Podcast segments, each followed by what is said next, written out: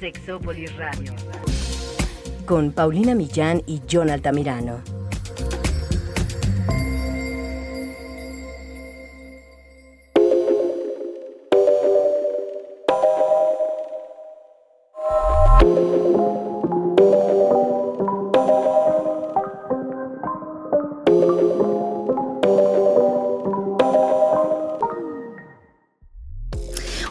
Bienvenidos y bienvenidas a Sexópolis, a una cabina donde tengo a mi querido John Altamirano de compañía, donde ya le pude contar ahorita mis penas, porque ustedes no saben, pero mi mayor pena es que no lo he visto, mi querido John. ¿Cómo estás? Hola, Pau, qué gusto estar aquí de nuevo. No, estás mal porque no me has visto. no, me falta estar a tu lado, ya te extraño mucho, te pienso mucho, pero pronto, muy pronto estaremos más juntos de lo que te imaginas. Ay, oigan, yo estoy muy, muy contenta. Oigan, hoy Ay, Dios mío, ustedes no saben. Bueno, es que yo les cuento pocas cosas. Todos los temas me parecen interesantes, pero hay, hay dos en mi vida que desde que yo entré a estudiar sexología, yo digo, esto para mí me atrae porque además es de esas cosas de las que no se hablan. Pero yo, yo descubrí por azares del destino, descubrí que ya existía un grupo de mujeres inteligentes que sí pueden hablar mejor sobre este tema que nosotros ya hemos tocado en el programa desde varios ángulos, yo un poco desde lo legal también, pero claro, no somos, no somos abogados, somos sexólogos, pero bueno, de lo que nosotros sabemos y tratar de explicarles muchas cosas, ya ven que pues todo tiene aristas y la verdad es que la sexualidad y sus temas pues siempre pues como que impactan otras áreas, ¿no? Entonces me topé así como con la diosa Anaí, perdón, con Anaí, que es muy linda, yo te pregunté, o sea, yo decía, ¿por qué habla tan bien y por qué habla tan bonito? Porque eh, déjenme decirles que ella, igual que nosotros, pero, pero así como en otra área, es activista de los derechos de las personas en el mundo y relacionados con la sexualidad, porque Anaí desde el 2007 junto con otras compañeras, y creo que conozco por lo menos a una de ellas. Creó la Alianza Mexicana de Trabajadoras Sexuales. Yo digo 2017 porque pasaron 2017 años antes de que existiera, pero te amo por existir, Anaí. ¿Cómo estás? Muchas gracias por la invitación, Paulina. Sí, sí, bueno, yo, yo ejercía en, en, con algunos clientes en persona en la ciudad de Puebla y al llegar a la Ciudad de México dije, bueno, mi clientela se quedó allá, eh, ¿qué hago aquí para ejercer el trabajo sexual, no? Eh, entonces, eh, de repente, gracias a, una colega cabaretera que me presentó una asistente de, Patricia Mercado que en el 2017, bueno, un poco antes de 2017 ya había he hecho un programa para trabajadoras sexuales. Entonces ella me, presentó esta cabaretera y la cabaretera eh, me invitó a, una reunión que se había hecho en Casa Gomorra y otra en, otro espacio que ya no me acuerdo cómo se llama. Eh, donde venían eh, Georgina Orellano y María Rayo de, de la Retrasex y de Amar porque se había hecho la OEA aquí en México, la reunión anual de los Estados Unidos Americanos, y aprovecharon para invitarlas. Y entonces ahí se reunieron varias eh, colegas trabajadoras sexuales y vimos, nos vimos como en la necesidad de comenzar a hacer esto, ¿no? Como de empezar a gestionar algo así, algo hecha por y para trabajadoras sexuales, porque hasta eh, ese momento yo no había encontrado ninguna alianza o colectiva hecha de trabajadoras sexuales para trabajadoras sexuales, ¿no?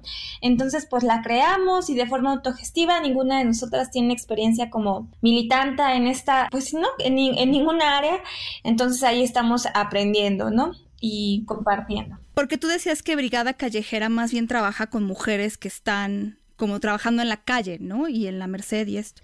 Así es, así es. Ellas solamente están eh, laborando con, con, chicas, bueno, ellas no son trabajadoras sexuales y laboran con, trabajan con chicas que, que, que laboran en la calle, sí. Sí, no, pero además creo que la alianza que tú buscabas, y ahí sí corrígeme si, si estoy mal, era como también para tener más seguridad, ¿será eso o no? Claro, pues, en todos los sentidos, no solamente era como para tener más seguridad, sino también para eh, pues saber cómo, cómo, cómo empezar aquí, qué hacer.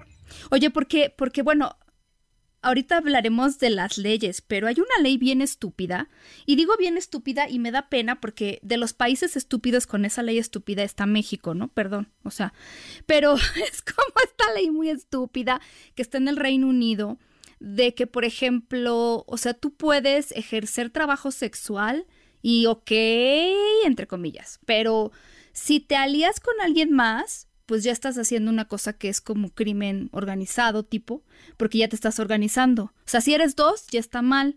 Y como eres dos en algunos países, pues ya, ya no puedes ejercer.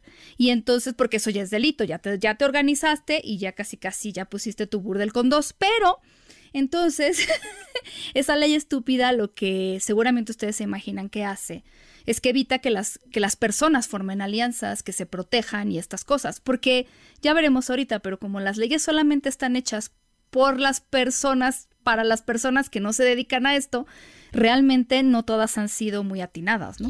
Sí, pues eh, en general hay, un, un, vacío legal respecto al trabajo sexual, porque en diferentes, depende del estado en donde estés, en México eh, hay diferentes legislaciones, ¿no? No es lo mismo la apertura que hay en la Ciudad de México que, lo, que los cerrados que son en, en, algunos, en algunas regiones, ¿no? En algunas otras regiones. Entonces, por donde van más avanzados es en la Ciudad de México, pero aún así... Eh, falta mucho trabajo por hacer porque no se ha despenalizado. Por ejemplo, se reconoce en la Ciudad de México el trabajo sexual callejero, en un, eh, pero en un apartado que no habla específicamente de trabajo sexual, sino de trabajo ambulante. Y entonces ahí les abrieron un inciso. Eh, Ahmed estuvo, eh, estuvimos ahí acudiendo a, a, la propuesta al lado de otras organizaciones eh, que apoyando al diputado Temístocles, porque pues eran siete propuestas de siete diferentes diputados, pero el único que, que se abrió como a charlar con nosotras fue Temístocles. Entonces, pues ahí solamente se habla como del trabajo sexual eh, de la calle, pero no se habla de nosotras, ¿no? Entonces, bueno, el trabajo sexual es trabajo. Si tú te vas a, a por ejemplo, a eh, y se debe de reconocer como trabajo, ¿no? El problema es que en la ley federal de trata eh, generalizan el trabajo, eh, pues, generalizan todo el mercado sexual llamándolo prostitución y no distinguen el trabajo sexual de la trata. De ahí se basan en, varios reglamentos de varios estados para entonces este eh, penalizarlo, para cobrar multas. Entonces, es, eso, eso es lo que por lo que queremos que se despenalice el trabajo sexual en toda la República. Sí, no, ah, es que hay, hay tantas cosas que te quiero preguntar, pero creo que una de las que vi que te preguntaban también es, es una gran discusión, ¿sabes? Con esta idea que sé seguramente que has contestado muchas veces esta pregunta, pero de que una mujer no puede elegir, ¿no? Es decir, que todas las mujeres que se dedican a esto están siendo tratadas y entonces pues que la, la, la, ley debe ser para la trata porque nadie puede elegir este trabajo. Sí, pues eso está visto desde una visión muy eh, conservadora y moralista porque definitivamente eh, eso es lo que distingue el trabajo sexual de la trata que en el trabajo sexual eh, somos personas que decidieron voluntariamente ejercerlo así como hay gente que elige ser doctora en artes o quien elige ser albañil, que claro que todas, o sea, también dentro del trabajo sexual, como dentro de los abogados o dentro de los arquitectos, hay, hay diferentes niveles de privilegios, ¿no? O hay gente que no tiene privilegios. Entonces, no es lo mismo un abogado que toda su vida le pagaron sus estudios, eh, sus papás y que son de clase alta, que a un abogado que tuvo que trabajar como albañil para poder ser abogado, ¿no? Hay albañiles que tienen el apoyo de su familia para poder hacerlo, hay albañiles que están solos y no tienen papás y no tienen a nadie, ¿no? Entonces, pues en la heteronorma eso son niveles y en el capitalismo son niveles de, que hay ciertas facilidades o no que se que hay para ejercer una labor. Entonces, bueno, dicen que el trabajo sexual es explotación y bueno, que en estos momentos y siempre desde que el capitalismo entró a la historia de la humanidad, ¿qué trabajo no ha sido explotación? Lo que sí es que hay que saber distinguir entre trabajo y trata, ¿no? También la, la trata es explotación, pero definitivamente hay diferentes niveles de explotación. Y entonces no es lo mismo a la mujer que la obligan a estar en una eh, textilera cosiendo y no le pagan nada y es menor de edad y está ni siquiera le dan permiso de ir al baño a no sé, a, una diseñadora, ¿no? Sí. Y es que, ¿sabes? Sí, sí, ahí de repente es como nosotros, y creo que ustedes lo decían siempre, no ni siquiera nos fijamos que en todos los trabajos tú puedes ser explotado, tratado mal, denigrado, este, te pueden negar tus derechos en muchísimos trabajos. Y no siempre nos detenemos a pensar en eso, pero como que el tema del sexo de repente a mucha gente le incomoda. Y por ahí había un activista que decía, estas leyes para, por ejemplo, prohibir, tratando de abolir la, pues el trabajo sexual en cualquier forma, también de repente no es coincidencia que le sirva a muchos grupos muy conservadores para decir, pues es que con eso ya también matamos dos pájaros de un tiro, porque mucha gente que se dedica a esto también, en algunos países, por ejemplo, que tienen este tema más de la migración, pero igual aquí, eh, gente a lo mejor, por ejemplo, mujeres trans, y a mí no me gustan las mujeres trans, pues de una vez, ¿no? Y entonces es como pareciera que no es coincidencia. Y muchas veces, claro, eh, por ejemplo, en la industria textil se quiere abolir esta parte de la explotación, pero no estás pensando en quitar toda la industria textil, estás pensando en regular, estás pensando en buscar alternativas, pero de alguna manera con esto yo creo que como tiene que ver con el sexo, la, primera idea es, pues ya vamos a quitarlo de la mesa porque así mi moral no me... no sé qué, pero... Pero es un tema interesante, justo también por eso que te decía, hay, me acuerdo de un, de un chico que alguna vez nos escribió al programa y me decía, es que mi, mi novia llevaba poco tiempo con ella, se dedica a esto y yo quería saber qué probabilidades tengo yo, más bien lo preguntaba como a nivel de él, de que mi pareja no sé, se deje de dedicar a esto. Y entonces yo le decía, bueno, pues es que eh, parte de lo que la gente hace para trabajar y lo que le gusta del trabajo es ganar dinero. Entonces creo que eh, más bien, pues también a veces son trabajos que pues te dan un dinero que en muchos otros lados a las mujeres no nos dan. Entonces, pues son, son muchos elementos ahí, como también el entender que es un trabajo y que algunas, hay días en que te levantas de buen humor y quererlo hacer y hay días en que no, sentimientos encontrados.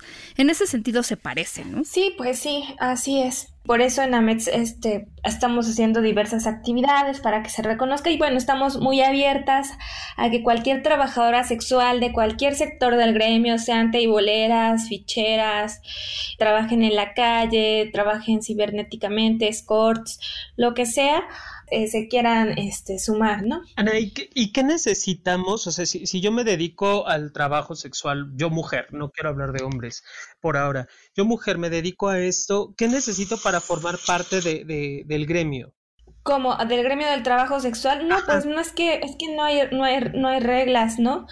Eh, muchas veces nos buscan chicas porque nos dicen, oye, ¿me puedes decir cómo empiezo? Yo, pues es que no, no, no es una escuela, cada una tiene su propia historia de cómo llegó a ser trabajadora sexual y va forjando su propio camino autogestivo, ¿no? Y de manera autónoma, porque eso sí, todas en AMET somos trabajadoras sexuales autónomas. Entonces, eh, pues bien podemos compartir nuestra experiencia, qué hicimos nosotras. No podemos aconsejar en el sentido de haz esto o haz el otro, porque creo que cada quien tiene procesos distintos y cada quien tiene su manera de llevarlo. Por ejemplo, yo no tengo ningún problema porque en todas las esferas de mi vida y sepan que yo soy trabajadora sexual y por dar la cara y que sepan mi, mi nombre real, hay mujeres que sí, ¿no? Que no quieren ni que se les vea la cara, ni que se, ni, que sepa su nombre real, ni, ni que su familia se entere, o que en su otro trabajo se entere. O sea, yo soy realizadora audiovisual también y trabajo haciendo videos informativos, o sea, videos de todo tipo que no tienen que ver con el mercado sexual y yo no tengo ningún problema porque se enteren que soy también trabajadora sexual, ¿no? El problema es que luego, precisamente como eres trabajadora sexual, no te toman, se enteran que eres trabajadora sexual y como vivimos en un mundo heteronormado, pues bueno, o ya no te empiezan a tomar en serio, o la esposa del cliente que te contrató para hacer un video institucional se enteró y dice, ah, pues la contrataste porque es puta, ya no queremos que haga ese video para ti, entonces ya no me contratan más, y justo, y muchas veces mujeres que se dicen feministas. Entonces, hay cosas así súper, súper fuertes alrededor de los estigmas en torno al trabajo sexual, ¿no? Porque la verdad yo desde que me asumí trabajadora sexual ya no me quieren, antes era profesora, ¿no? He sido profesora en eh, dando clases en torno a, lo audiovisual, no, pues cuando el director se entera que soy trabajadora sexual, no, no, no, afuera, porque qué van a decir, ¿no? O, o sea, en, lo, en todas las ramas de mi vida me han expulsado de, en alguna, o, o, sea, tampoco es que me autovictimice, pero siempre ha habido prejuicios, estigmas, o sea, hasta cuando una persona, una mujer se empieza a volver mi amiga, es como de, ay, no, pues la, la, la infectada, la virulenta, o no sé, se imaginan mil cosas y ahí te das cuenta de todos sus prejuicios que tienen alrededor del trabajo sexual y también, o sea, hacia, hacia todo, ¿no? O sea, hacia todo. Hacia su propia sexualidad, Anaí, porque yo creo que tenemos que revisar eso. Sí, claro, claro, justo eso, ¿no? O sea, eh, por ejemplo, me comentaban muchas colegas que no viven con, con VIH, eh, yo tampoco vivo con VIH, pero apoyamos eh, la lucha por el que se deje de estigmatizar a las personas que tienen VIH o que tienen VPH o lo que sea, ¿no? Y entonces ahí te das cuenta cuando hacen esos comentarios de toda su fobia y todo su estigma que hay alrededor de las infecciones de transmisión sexual y de los virus y de todo, ¿no? O sea, como hay una discriminación de su parte y entonces dices, o sea, ya no sé, yo luego ya no sé ni por dónde empezar, ¿no? O sea, como que... ¿Sabes qué hago yo cuando doy clase en sexología? Yo, cuando he podido dar esta clase, porque yo amo, siempre empiezo con mis alumnos. Fíjate, ¿eh? y, no estoy diciendo, pero igual no todos los alumnos que me están escuchando, ustedes están como, como e, así ha pasado, pero de repente les pregunto, a ver, aquí tengo tres estudios, ¿no? En, en mi mano quiero que ustedes me digan, calcúlenle un porcentaje de mujeres que se dedican al trabajo sexual que usan el condón, por ejemplo, ¿no? Que es, altísimo. Pero empiezan, no, pues yo creo que el 5%. No, yo creo que el 10%. Y cuando les pasa, ¿no? Eh, se quedan como, ah, no. a ver, ¿cuántas de ellas? Entonces hay una idea como de que estas mujeres todas son, no sé, viven con mil infecciones, además de que los hombres que las buscan son todos unos pervertidos, eh, golpeadores, y creo que eh, ni una ni otra, o sea, en la vida hay de todo, pues, pero, pero hasta ahí llegan nuestros prejuicios. Claro, y al menos desde la experiencia eh, de mis colegas y mía, o sea, a nosotras no nos violentan los clientes, a nosotras nos violenta el Estado, la policía, los estigmas y la moral conservadora. O sea, como tú dices, hay de todo, sí, hay casos muy fuertes, tampoco es que diga que, o sea, hay casos, o sea, han habido casos de, de todo, de todo, de clientes violentos y todo, Oye, y no tienes que ser trabajadora sexual. Pregúntale a una mujer que trabaja en una farmacia que no le quiera dar un medicamento, vas a ver, me ha tocado. Claro, dentro de los mismos matrimonios, yo he escuchado conversaciones de gente heterosexual, de, ya, este, que hablan así de que no, pues mi esposa, está, así está la esposa ahí, ¿no? Y la esposa es dentista, por ejemplo, y no, pues mi esposa estaba, este, dormida y así, este, me la cogí porque pues debe de cumplir. Y la esposa así como, eh, hablando, o sea, como diciendo, riéndose de lo que decía el esposo y cosas que estaban diciendo que era cierto, y luego sacar comentarios de ni que fuera prostituta o como una vil prostituta o cosas así que hacía la esposa y el esposo decía, ay, no, ¿por dónde empiezo? Me espantaba todo lo que decían y dije, bueno, eh, tengo que comprender que no toda la gente tiene la, la misma este, educación o deseducación que yo para ver desde diferentes perspectivas, desde una postura transfeminista y lésbica. Eh, la sexualidad y que estas personas pues quizás tengan unos papás represivos, conservadores y su panorama es un circulito pequeñito que es la mayor parte de la, de la población en México y yo por eso no me siento ni moralmente inferior ni superior, simple y sencillamente trato de eh, comprenderlo y trato de ser muy paciente porque pues un noventa y tantos por ciento de la población es así, ¿no? O sea, con esos prejuicios, con esa forma de pensar, esos estigmas, entonces, bueno. Oye, y, y, si yo acabo de llegar, porque tú decías hace un rato, bueno, casi al inicio, Anaí, tú mencionabas que llegas a la Ciudad de México y no había nadie. La asociación en donde tú estás se encarga precisamente de esto, como de dar un acompañamiento inicial, como de dar eh, información? ¿Qué es lo que hacen? Porque ya hablábamos que era como esta parte también de los derechos y el autocuidado y decías que habían otros objetivos también. ¿Cuáles son esos objetivos? Pues eh, tenemos como, tocamos como varios puntos, ¿no? Eh, tratamos de que se reconozca, eh, que se despenalice el trabajo sexual, más que por una regulación, vamos por una despenalización y tratamos que se reconozca, em, por ejemplo, eh, nos invitan a estas actividades que con el diputado Temístocles para incidir en este inciso, en este apartado que habla sobre el trabajo sexual callejero y pues acudimos, organizamos este, contingentes en las manifestaciones, hemos armado talleres o cursos de, por ejemplo, ginecología autogestiva, de clases de defensa personal gratis para trabajadoras sexuales. Desafortunadamente, pues no todas las, las chicas, o sea, nos ha, ha, costado trabajo tener alcance y credibilidad porque una, somos autogestivas, dos, somos autodidactas, tres, hay mucha eh, discriminación entre las mismas eh, colegas en el gremio, ¿no? Muchas veces las de la calle dicen, no, es que ellas son escorts, pues no son trabajadoras sexuales, o las actrices porno, no, yo soy actriz porno, yo no soy trabajadora sexual, y entonces es muy difícil generar alianzas porque como que, ajá, no se abren como a, que luchemos como por eh, estos objetivos en común. O, ay, están muy chavitas, este, no sé, nos ven muy chavitas a todas, ¿qué van a saber? Entonces, sí nos ha costado mucho trabajo. Eh, pero pues ahí vamos, ¿no? Y también, por ejemplo, pues estamos en AMETS en, en nuestros ratos que podemos porque tenemos que, que, comer, trabajamos, este, muchas estudian, no sé, tenemos una vida, ¿no? Entonces, sí, de repente, eh, pues sí pedimos muchísima paciencia porque si de repente nos escribe alguien a las 3 de la mañana que tiene un problema en el Twitter de AMETS, bueno, o sea, digo, somos muy poquitas las que estamos en la organización, actualmente somos, o sea, como aliadas hay muchas, ¿no? Pero las que estamos como, pues, organizando todo y así, pues, eh, somos cuatro cinco, entonces, eh, es, es, difícil, ¿no? Irnos consolidando, ir, ir pudiendo responder a todas las demandas, ¿no? Que también eh, muchas veces hemos recibido como muchos agradecimientos y todo, pero también muchas críticas, ¿no? De, ay, es que la compañera necesitaba dinero y no nos dieron, ¿no? Pues es que también nosotras tenemos, o sea, no somos magas, ¿no?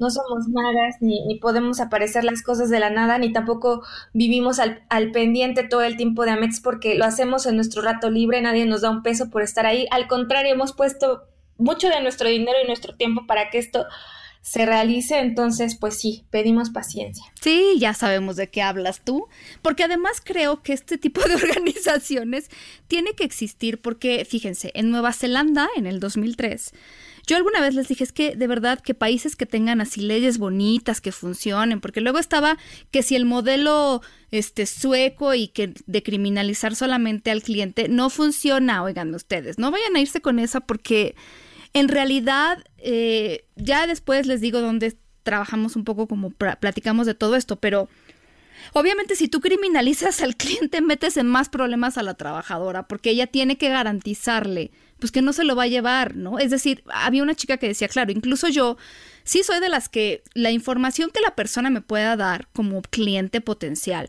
es muy importante para mí, pero si tú vives en un lugar donde el cliente, cliente está criminalizado, pues no te va a querer dar ni madres de información.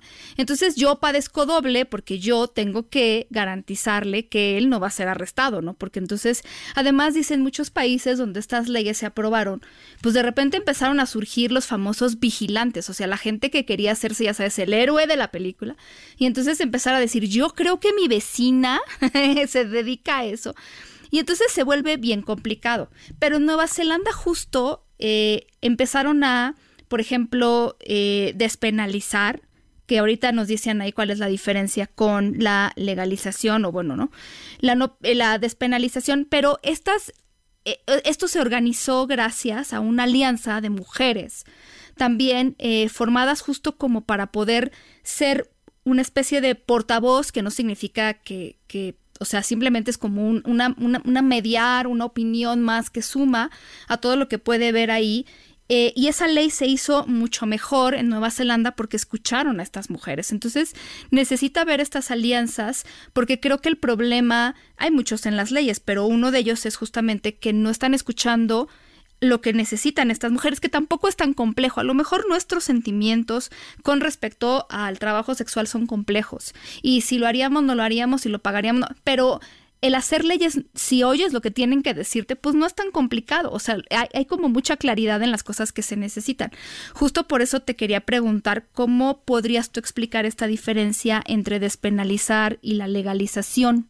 Sí, bueno, eh, la diferencia entre, entre, yo hablaba de, de, regular y despenalizar, es que, eh, bueno, nos, eh, para regular entonces tendrás que estar pidiendo permisos, ¿no?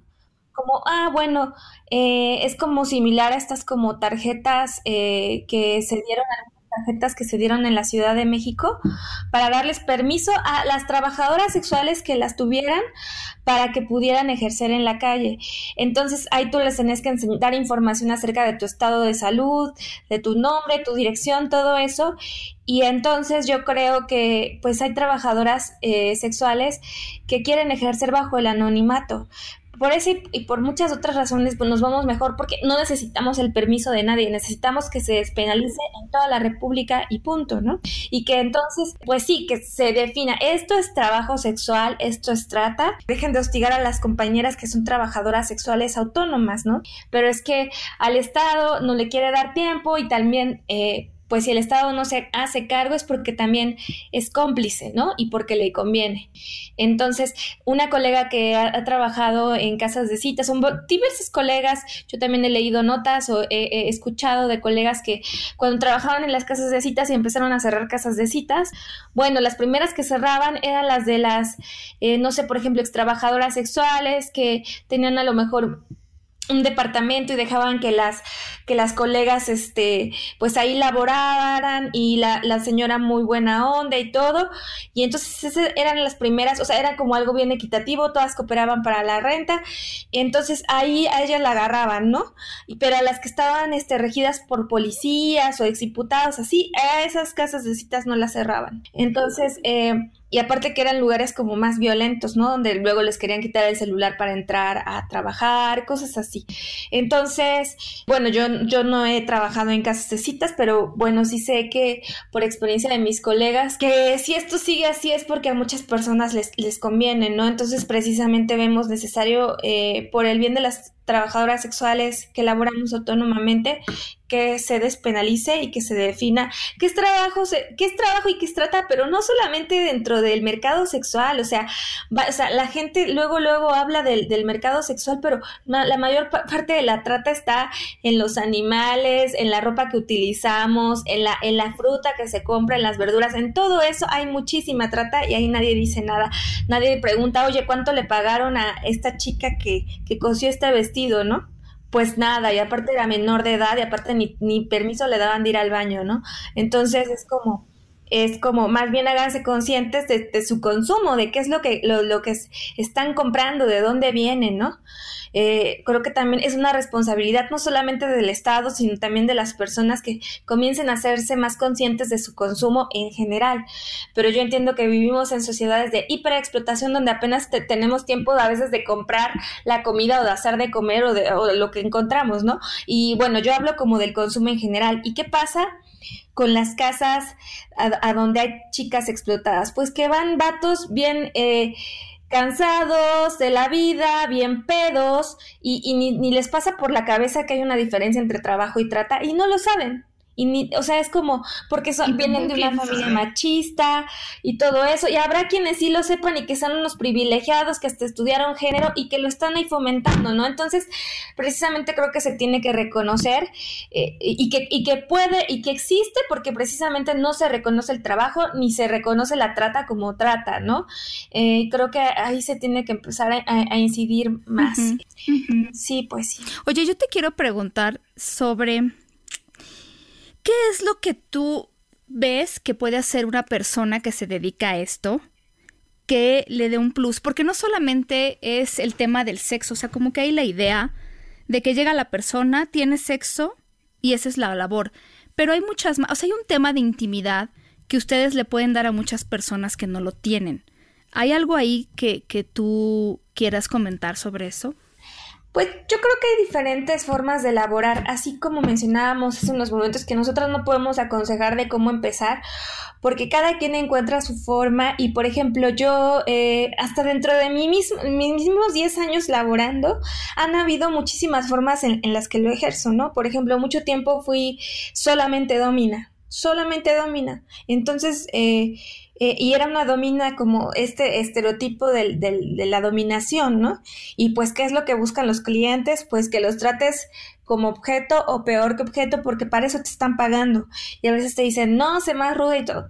Después como que me abrí un poco más y entonces empecé más con el afecto, a decir, bueno, no solamente puedo ser trabajadora sexual como domina, sino también como acompañante emocional, o podemos ir a charlar y así. Y, o, o quizás el, el hecho de que yo sea domina no siempre, o sea, me pone más como pedir otras cosas que me complazcan que ser esta domina súper estricta o sea, también depende de cómo amanezca mi humor.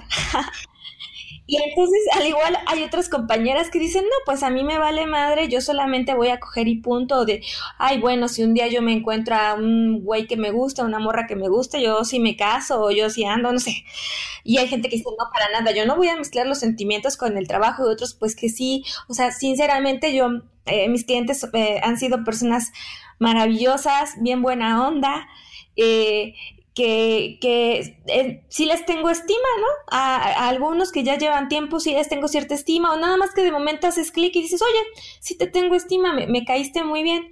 Este, y hay gente que dicen que no, los odio, ¿no? Los odio y me gusta odiarlos, ¿no? Entonces, pues cada quien va encontrando su manera de, de ejercerlo. Como te voy escuchando, Anaí, pareciera que es como también lo complicado, como lo decía Paulina, lo complicado que a veces también resulta estar con alguien que no sabemos si, si me cae bien, si me cae mal o cómo, cómo, cómo me siento contigo. Pareciera que también es complicado mantener esas relaciones con, con los clientes que no, que no, que no te caen, vaya, que no llegan a un como algo lindo. En ese caso dices que utilizas a la domina que llevas dentro para frenar a estos, a estos gañanes. Eh, y en caso de, que se ponga como la cosa más ruda o, cualquier otra situación, no sé si te has visto en la necesidad de meter algún tipo de demanda o algún tipo de, de cuestión legal en ese sentido. Claro, pues sí es que si se piensa que como somos trabajadoras sexuales, somos objetivadas, ¿no? O sea, no se ponen a pensar que Ajá. todos somos objetivados en diferentes niveles, pero piensan exclusivamente que las trabajadoras sexuales somos objetivadas, por lo tanto, nos sentimos. Nos sentimos porque somos este, trabajadoras sexuales y pues eso es un super mito porque obviamente no somos robots ni somos extraterrestres y sentimos, ¿no? Y y pues obviamente hay clientes eh, o clientas con las que, por ejemplo, no es lo mismo para mí atender a un chavo súper clasista, eh, que para mí es casi casi insoportable, la gente clasista y racista no la soporto, que atender a una chica, este, no sé, una chica lesbiana, feminista, o sea, no es lo mismo. Entonces, eh, no es lo mismo cómo interactúo, cómo me porto con una y con, la otra y cómo lo disfruto, ¿no? Entonces, porque si yo así me salen con su clasismo y racismo, yo les salgo con mi dominación. Entonces, así de cállate y obedéceme y ahí hago catarsis, hago catarsis, así. Y en cambio con la chica, pues es otra cosa, es otra cosa súper, súper bellísima. Eh, y, y, y, bonita, ¿no? Este, que, que, se puede vivir, que se puede disfrutar de, de, de, del momento, ¿no? Entonces sí. sí, es que sí, hay clientes que de, bueno, en fin, ya no hablemos de estas cosas porque yo también hago catarsis, ¿verdad, mi querido John? sí. Sí, fíjate que a mí me impresionó mucho que hay una chava que es activista que se llama Juno Mac y decía, a mí cómo, cómo la gente se atormenta con esta pregunta de, pero a ti te gustaría que tu hija hiciera esto. Y entonces si es que la pregunta no es esa, la pregunta es, si tu hija hiciera esto, ¿qué tan segura estaría hoy ¿no? De realizar este trabajo. ¿Qué tanta protección te gustaría que tuviera de parte de las leyes? Y me pareció interesante, porque decía ella, bueno, yo me dediqué a esto porque yo de repente tenía dos trabajos de salario mínimo, pues que no me pagaban. Muchas son mamás también, y, la verdad es que, como dirían por ahí, uno como quiera, pero las criaturas, ¿no? Y entonces decía ella, pues la verdad, yo me metí a esto. Claro, a mí me hubiera gustado sacarme la lotería, pero como no, o sea, todo el mundo nos gustaría, pues es como buscar un trabajo que me deje.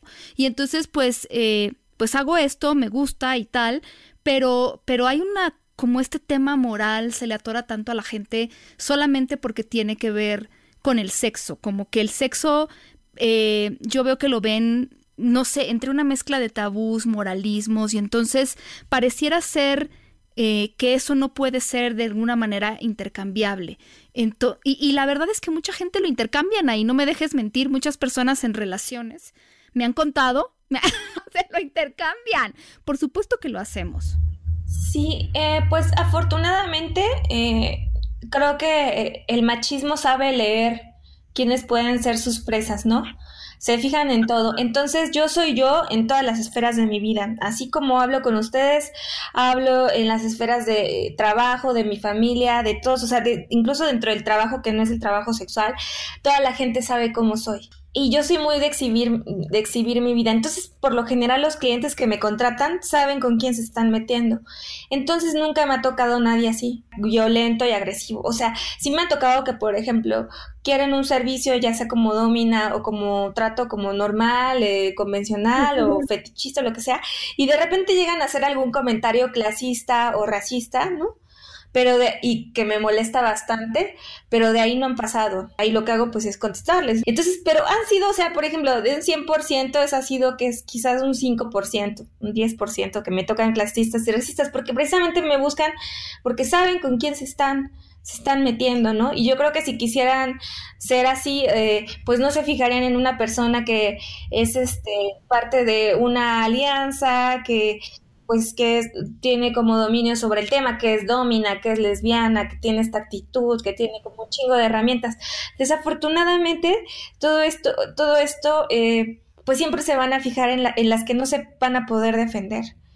Eh, y eso es, eso es demasiado triste. Eso es demasiado triste porque, eh, pues desafortunadamente sí, o sea, es, es es, es, triste, ¿no? Pues sí, en, la transmigrante que no tiene papeles o en la trans que, este, que apenas está empezando y que ven que no sabe cómo moverse.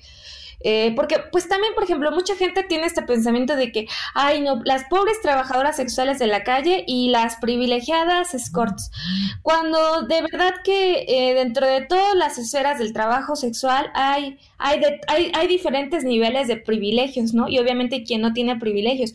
Puede ser que una trabajadora sexual de la calle gane más que una escort. Todo depende de su personalidad, de cómo se sepa mover y de un chingo de cosas, así como en cualquier otro trabajo. Precisamente eh, las trabajadoras sexuales siempre hemos eh, sabido utilizar eh, nuestro capital erótico y obviamente no somos las, las víctimas que, eh, que, el heteronorma quieren que seamos, ¿no?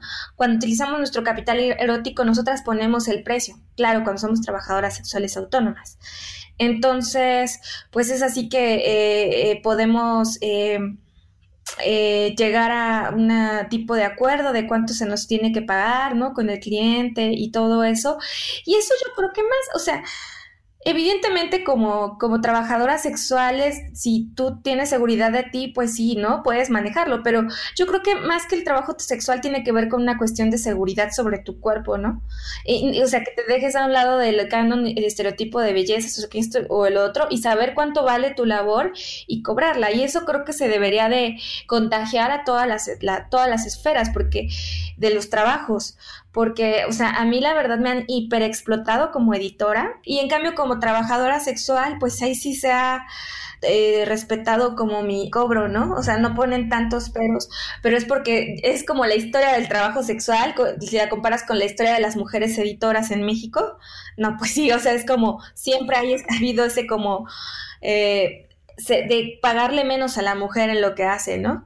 Entonces, eh, pues sí, es, es, es, algo difícil y pues sí, más que preguntarse es que me encanta eso que dijiste del activista, ¿no? Es como de, ¿qué harías si tu hija llega, no, más bien, o sea... Sí, o sea, ponte tú que, ajá, tiene que dedicarse a esto. Vamos a poner el escenario que les gusta a ellos, ¿no? Están en una situación en donde esto es lo que puede hacer porque es migrante, porque no sé qué. Ajá, ¿qué tan segura quieres que esté ella? Claro, claro. Sí, pues justo, justo eso. Y digo, eh, es, eso, y, muchas colegas lo que sienten es a las que, por ejemplo, yo he escuchado de casos de chicas a las que, o he leído en notas, a las que el cliente o, la policía o alguien eh, las violentó, las amenazan precisamente con eso, con que ellas no ejercen públicamente su labor y no conocen sus derechos, entonces les dicen que eso es un crimen y que le van a decir a toda su familia que es trabajadora sexual, ¿no? O así las empiezan a o a sus hijos y las empiezan a amenazar con cosas de doble moral, que no todas las trabajadoras sexuales son lesbianas, transfeministas, que saben de teoría de género. Desafortunadamente se necesita mucho tiempo, dinero y todo para poder llegar a estas lecturas o este tipo de conocimientos que te hacen eh, poder defenderte. Y justo desde AMETS lo que tratamos es empezar a, eh, a esparcir ese, ese conocimiento de forma gratuita. Entonces, pues sí estamos por realizar unas infografías, unos videos, como para que sepan que lo que no es un delito, o sea, también como por estados, que sepan cómo está la situación. Eh, hay, son muchas cosas, pero que obviamente van a tardar, porque como lo decíamos, somos autogestivas, tenemos muchas cosas que hacer. Y ahorita con el coronavirus, que bajó la chamba en todos los, en todas las esferas, entonces pues sí va a tomar un poquito de tiempo pero ahí va. Sí, la verdad es que qué, bueno hablar de esto. y Yo creo que hace mucha falta. Miren, mi mensaje para ustedes es el siguiente. Ya hay mujeres haciendo labores importantes, eh, ya hay personas que están hablando al respecto, queriendo cambiar las leyes. Necesitamos aliados, señoras y señores, necesitamos gente que primero entienda de qué caramba se está hablando cuando se habla de despenalizar, de qué, de qué, está, de qué se necesita, ¿no? Para que las cosas mejoren. Entonces, nada más necesitamos sus, sus oídos y, eh, pues sí, la alianza y el compromiso de que ustedes ya una vez que tienen esta información, pues nos ayuden a difundir, nos ayuden a racionalizar que, que lo pasen por toda esta parte de, sus conocimientos, sus experiencias, sus ideas, que se cuestionen sus propios prejuicios y que también, pues a través de esto ustedes puedan también emitir una opinión o una posición o una postura, pero ya a partir de la información. Necesitamos que todo cambie, ojalá eh, podamos hacer más cambios, pero ya que hay mujeres valientes haciendo esto, pues la petición hacia la gente que nos escucha es alianzas, por favor, a través de su linda opinión y escucha. ¿no? Sí, muchísimas gracias. Sí, sí, sí. De verdad estoy sorprendido con lo que voy escuchando y de verdad como muy agradecido, Anaí, porque finalmente el, el, yo siempre lo he hablado desde, desde Sexópolis y desde un programa antes, y yo decía, bueno, ¿y cuándo vamos, vamos a legislar con respecto a todas las deudas que hay de la, en cuestión de, de la sexualidad, ¿no? Y me parece que tú, el, desde tu asociación, desde tu, tu, tu, frente donde estás, me parece que ya es empezar a hacer y hacer como muchísimo por la gente en general, porque no nada más se va a beneficiar en este caso las chicas que trabajan en esto, sino eh, es educación para todas las personas, para todos los que estamos aquí, y que la, la información y la educación nunca está por demás. Ay, muchas gracias a ustedes. Ay, a ti, Anaí. Y bueno, yo, eh, si me permiten eh, invitarles a, quienes nos escuchen, eh, o que ya si son trabajadoras sexuales, que son bienvenidas, nos pueden encontrar en, en, redes sociales, Instagram, Twitter y Facebook como Alianza Mexicana de Trabajadoras Sexuales, AMETS.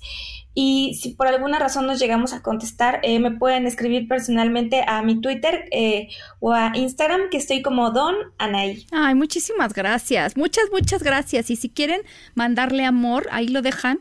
En donde pongamos el programa. En Twitter yo estoy como arroba sexpaumillán, John está como arroba sexólogo-yaco y en en Instagram yo estoy como Sex Paulina Millán. Déjenles mucho amor porque la labor que hacen es súper, súper interesante y súper necesaria. Y uno nunca sabe para quién más necesaria que para otras y otras. Sí, un saludo a todos los que nos escriben. Bájenos, cuéntenos sus chismes. Y por lo pronto les dejamos la tarea de que se porten mal y se cuiden bien.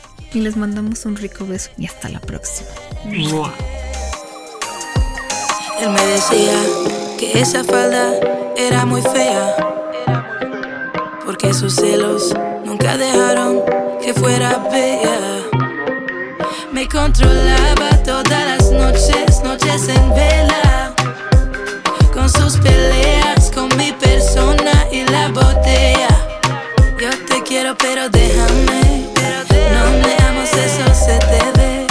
Y si sigues, pues agárrate, que esta chica no la vuelva a ver. Yo te quiero, pero déjame, no neamos eso se te ve.